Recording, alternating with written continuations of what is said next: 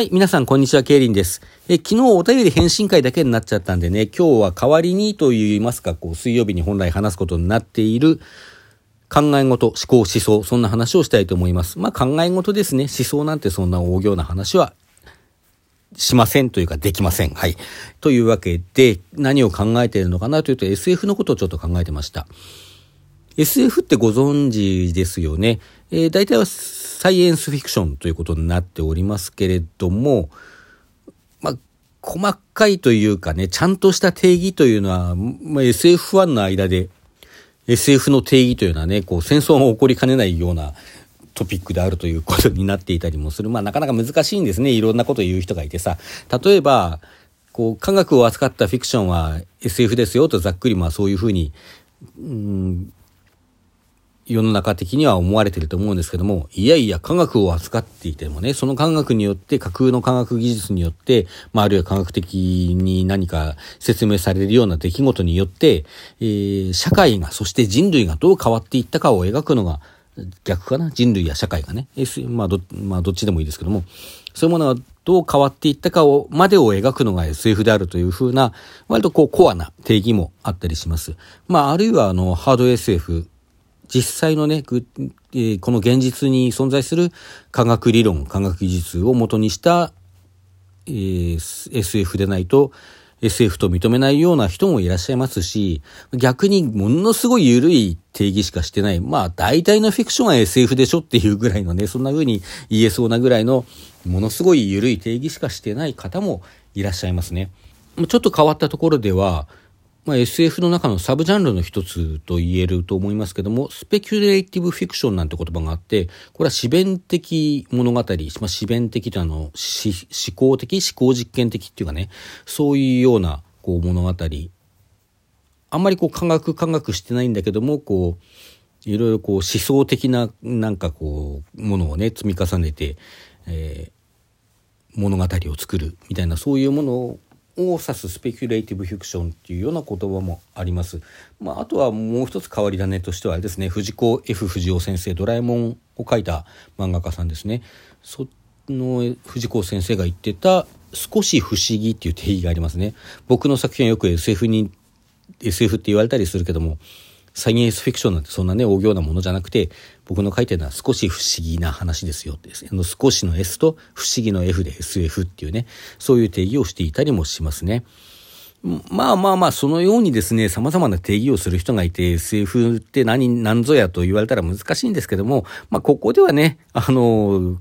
まあ一般に大体そう思われてるであろう定義、科学的なことを扱った科学的な技術だとか、科学的なトピックにあたるようなね、まあ宇宙人とか、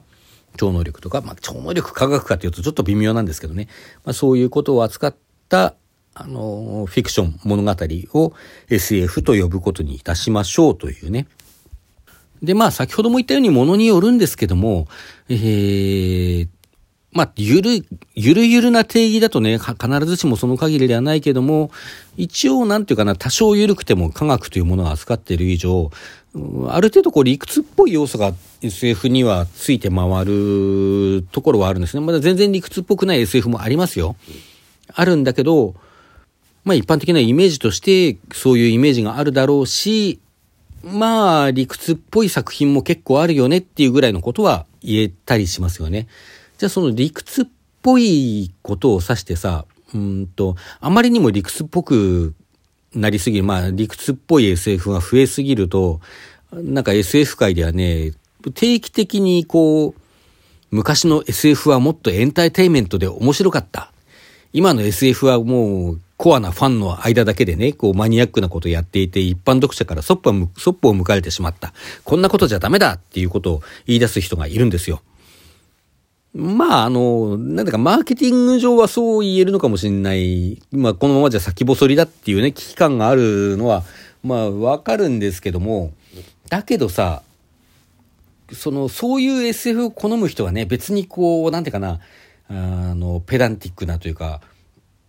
うんと、なんか小難しいことをね、こうひねくり回して自分が頭が良くなったような気持ちになりたいからそういう話を読んでね、面白いっていうふりをしてるんだみたいなことを、あの、極端に言い出す人がいるんですけども、別にそんなことはなくてさ、その理屈こでんのって面白いんですよ。理屈こねんのが好きな人にはさ。だからそういう理屈を読んで、ふむふむってやってんのが、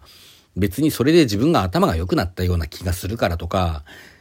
そういうことでね、そういうものをこう、もてはやしてる。もういいそうね、もてはやしてるわけじゃなくて、本当に面白いと思って読んでるの、読んだり、まあ、あるいはこう、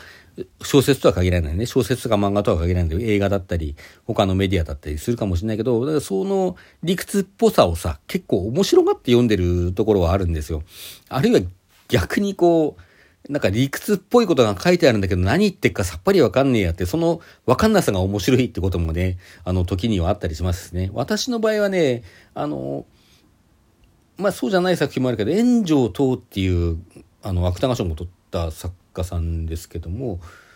あの、炎上等の一部の作品はね、そういう、このわかんなさすごい面白いっていう感じで読んでるものもありますね。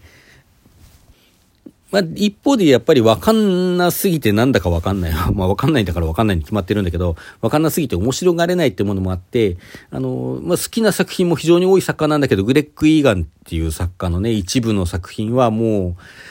あの、すごいね、多分科学に詳しい人とかが読むと、わかるんだと思うんですけど、本当に何考えてるか何考えてるか、何が書いてあるかを全く理解できなくて、面白がれないという作品も、まあ、イーガンの作品なんかだとあったりはしますね。でこういうのってね、あの、結構、SF に限ったことじゃなくて、例えば音楽なんかでもね、あの、バッハの作品なんかに顕著ですけれども、あの、こう、さらっと聴いてもすごくいい曲がたくさんある一方で、むっちゃくちゃこう理屈の上でこうリズムでね作ったような曲もあのフーガの技法なんていうのはその最たるものかと思いますけどもそういうこうリズムで音楽をまあ数学の計算をするようにね書いた曲もたくさんあるわけなんですよね。でまあそうやって書いた曲がじゃああの感性に届かないか、まあ、あのそういうことが分かんない上で聞いてねうんた時に理解できないかというと、まあそんなことなくて、ちゃんと普通に聴いても普通にいい曲だったりするわけですよね、バッハの場合っていうのは。まあだからそこが天才と呼ばれるゆえんだったりするんですけども、で、そういう曲についてさ、うんと、まあ、リズムのところをね、いくらこう研究したって、それはあの、音楽を楽しんでることにならないじゃないかっていう言い方があるけども、そんなことはないんじゃないかなと思うのね。理屈をこう突き詰めていくのもさ、それは楽しいし、音楽、その音楽の味わい方、その曲のっていうべきかですかね。その曲の味わい方の一つのあり方だと思うんですよ。ていうか理屈にも美しさとかね、そういうものはあるしね。あの、で、理屈が分かった上で聞くと、まあ、その、もちろん、風雅っていうのは、まあ、そういうことが一番分かりやすい、あの、曲。風雅って要するに、こう、一つのテーマがあったものを、こう、蝶を変えたりして、他のパートが追いかけていって、で、こう絡み合って、どんどん発展していくというような、あの、音楽の一つの形ですけどね。その数学的なその構想、構成、構造のこう美しさというものと、えー、まあなんていうかな、さらっと聞いて、まあ、もっとプリミティブなっていうんですかね。あの、ただこうぼーっと聴いていてもちゃんと美しいちゃんといい曲だと思えるっていうそういう部分がねあのまあ両立しているっていうことが非常に分かりやすいものだと思うんですねで、まあ、それを同時に味わえるところがあのバッハの一部の曲にはあって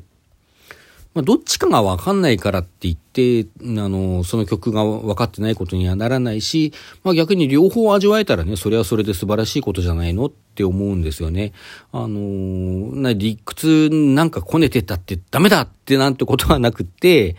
まあ、逆にその、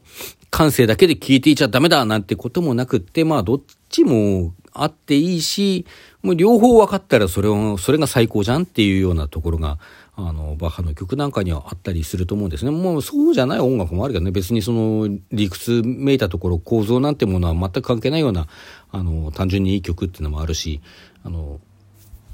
そういうものの価値がね、別に否定されるべきだとも全く思わないですけどね。だから繰り返しになりますけど、SF の話に戻ると、こう、あれなんですよね。こんなこうマニアックなね、一般読者にそっぽを向かれるものはダメだってさ、ダメだって言われたって、じゃあ、こういう SF が読みたい俺の気持ちはどうしてくれんだよっていうことになったりするんですよ。あとはね、文学史的な観点から SF というのはまあ誰それまででね、もうその文学的な使命を果たして終わってるこれ以降の SF は読む、あの、意味がないみたいなことを言う人がいるんだけどさ、そんな、なん、そんな単純なことじゃない。だって楽しいんだもん、SF 読むのさ、って言いたくなりません、なるんですよね、私ね。だからその、さっき音楽について言ったそのプリミティブなっていうかね、こう、感性に届くような、こう、さら、なんか、自然にこう、ここに、心に入ってくるような、そういう、こう、うん、良さ、楽しさっていうものっていうのは、うーん、なんていうかな、一般に思われているほど、まあ、ていうかな、感性にこう偏ってないというか、まあ、もちろん感じることなんだから感性の問題なんだけれども、こう、しばしば、しばしばね、それと対立して、対立しているかのように語られる、あの、それこそ思考だとかね、まあ理性とか理屈、まあそういうものに対してもさ、こう、感性って働くんですよね。まあ僕はあの、ガチで文系なので、そういうものがま、かん、すごくちゃんと理解できているとは思わないけれども、あのー、一部理系の人とかさ、数学好きな人とかもうこの数式が美しいとかさ、そういうこと言ったりするじゃないですか。そういうのって、まあ、そういうの理解できない人には、わかんない人にはわかんないんだけども、わかんないからって言って嘘なわけじゃないと思うんですね。彼らにとってはそれはすごく美しいものなんですよ。だからさ、理屈ばかり人の心がわからない機会なんて言い方があるけども、まあ理屈をめでられるっていうのは、それはそれでものすごく人間的な、結構冷たいんじゃなくてあったかいことなんじゃないかなと思ったりするわけですね。はい、それではお時間になりましたので今日はここまで。皆さんさようなら。